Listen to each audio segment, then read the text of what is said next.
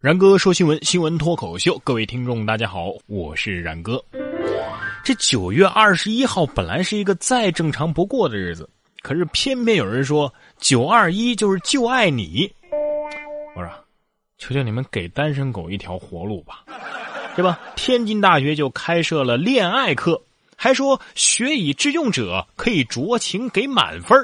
二零一五年新学年的第一周。天津大学的学生拿到的选修课手册当中，赫然列着一门恋爱学理论与实践课程。该课程呢，学分是两分，将于寒假过后的下学期开课，分为理论和实践。还说学以致用，交到对象可以酌情给满分。哼，已毕业的校友说呀，没赶上这好时候啊！这大学还让不让人活了啊？单身狗就不是人了吗？谈不了恋爱还得挂科，这个世界能不能对单身狗多一点爱呀？哎，要是期末能教出个孩子来，可不可以额外加分啊？有网友说呀，那就要恭喜各位从小到大都没有挂过科的学霸，终于有了挂科的机会了。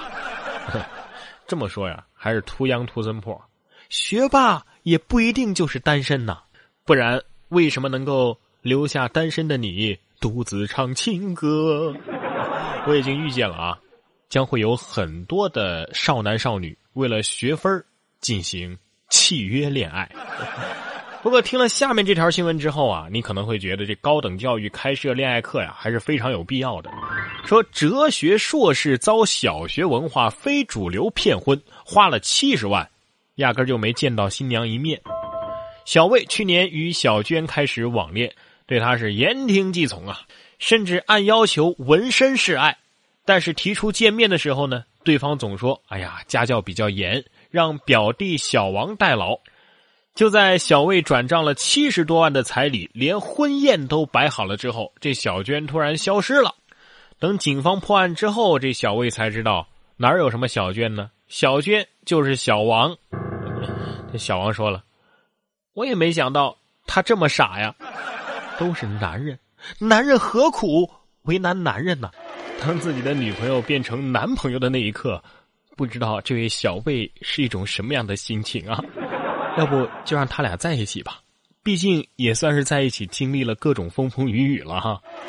再来给大家介绍一位足以感动中国的好男友，说辽宁小伙子被柔道亚军女友打，怕他打得太累手疼，呃，所以无奈报警。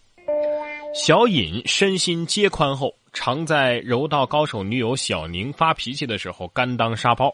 但是近日因为小尹偷偷的将两个人的婚房抵押，所以呢被小宁动了真格的当街摔打。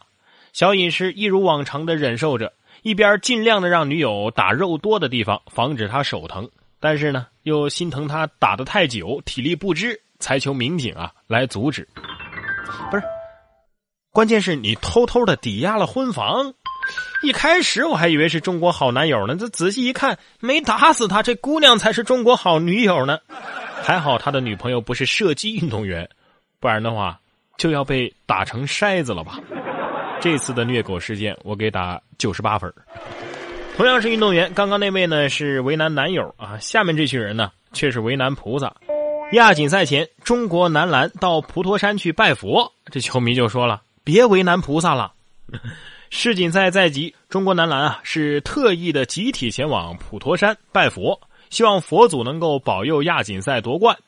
四年前的武汉亚锦赛，中国队呢也曾经到普陀山拜佛，哎，结果还不错，最终是如愿的夺回了亚锦赛的冠军。对于中国男篮求神拜佛的举动，有球迷调侃说呀：“男篮就不要难为菩萨了。”这感觉就像这考试之前临时抱佛脚一样哈，会有用吗？佛祖感觉到压力山大吧，幸好不是国足去，不然的话这菩萨都要下凡了。不过菩萨心肠的人还是有的。说女子半夜打了个专车，但是在车上熟睡，最囧的好司机守候了她一整晚上啊。因为连续加班工作到凌晨，王小姐打车回家的时候呢，在车上熟睡了。司机说呀，把她送到目的地之后呢，怎么叫都叫不醒她了，啊，于是把车开到了派出所门口啊，等候了一夜。网友表示啊，这司机是为了保障乘客的安全啊，精神还是值得赞赏的。哎，说明一下啊，这专车司机驾驶的可是黑色的特斯拉呀。这我觉得你永远都无法叫醒一个装睡的人，是不是？这第二天的妹子一醒来，司机说：“你好，一共一千元啊，二十块钱是路费，剩下的九百八呀是陪睡费。”所以这条新闻是特斯拉的软广告吗？意思是这特斯拉开一夜都还有电是吧？说到这里，给大家分享一个前沿科技，给你一个成为哈利波特的机会。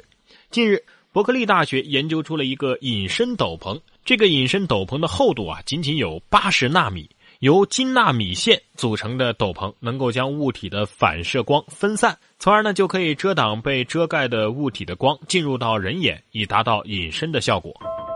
那么问题来了，有了透明斗篷，你会穿着它做什么呢？当然了，你也可能会经常碰到这样的事儿。哎呀，我的隐身斗篷呢？该死的，到底放哪儿了？我说然哥第一眼看到那个什么金纳米线是吧？我还以为是什么好吃的呢，米线嘛是吧？哎，我是不是没救了？不过再好吃的，一个人吃也是够没劲的了。如果可以租一个朋友陪吃饭，你能接受吗？最近手机应用当中出现了租朋友功能。简单注册之后，就可以出租自己，或者是租陌生人啊，陪看电影啊，陪逛街啊，陪吃饭呢。对于这种新的交往的方式，有市民认为，工作之余找一个陌生人聊聊天哎，没什么大不了的嘛。但是也有市民表示，花钱租个朋友完全没有意义。呃，我反正是不敢随便租个人就吃饭的啊，我怕他点八二年的拉菲。呃，不过如果能够出租自己的话。哎呀，天下竟有这等好事这不就是免费的午餐吗？出租，出租啊啊！不过非诚勿扰啊。如果能租我出国吃饭，那就更好了。比如去英国吃大闸蟹啊，大闸蟹的钱我出，呃，你报销来回的路费就行了。话说英国一个火车站啊，最近被一群大闸蟹入侵了，几十只啊，在站台上各种横行乱走。当时据说是一位乘客的一个大塑料袋子破了，这些蟹就全跑了出来。那个乘客呢也没管，就跑了。最后车站里不知所措的英国人实在是不知道该怎么办好了，花了很长的时间才把他们全部捉拿，然后送到了水族馆。送到水族馆，不是应该送去中餐馆吗？不过出国也是件挺麻烦的事儿，语言不通啊。别说在国外了，同样是两个中国人，相互之间也不一定就听得懂对方说话。因为中国仍有约四亿人是不能用普通话进行交流的。据教育部门统计，目前中国有百分之七十的人口具备了普通话的应用能力，还有百分之九十五以上的人口能够使用规范汉字。但是其中还有相当一部分是只能听懂单向的交流，就是能听懂普通话，但是不会说。相当于全国仍有四亿人不能用普通话进行交流啊。呃。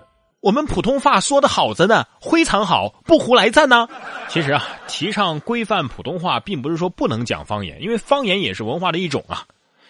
可是这普通话不是以北京方言为基础的吗？我普通话这么好，能不能给我一个北京户口？然哥说新闻，我是然哥。想要跟我取得交流的朋友，可以关注我的新浪微博“然哥说新闻”，或者是微信公众平台“然哥脱口秀”都可以。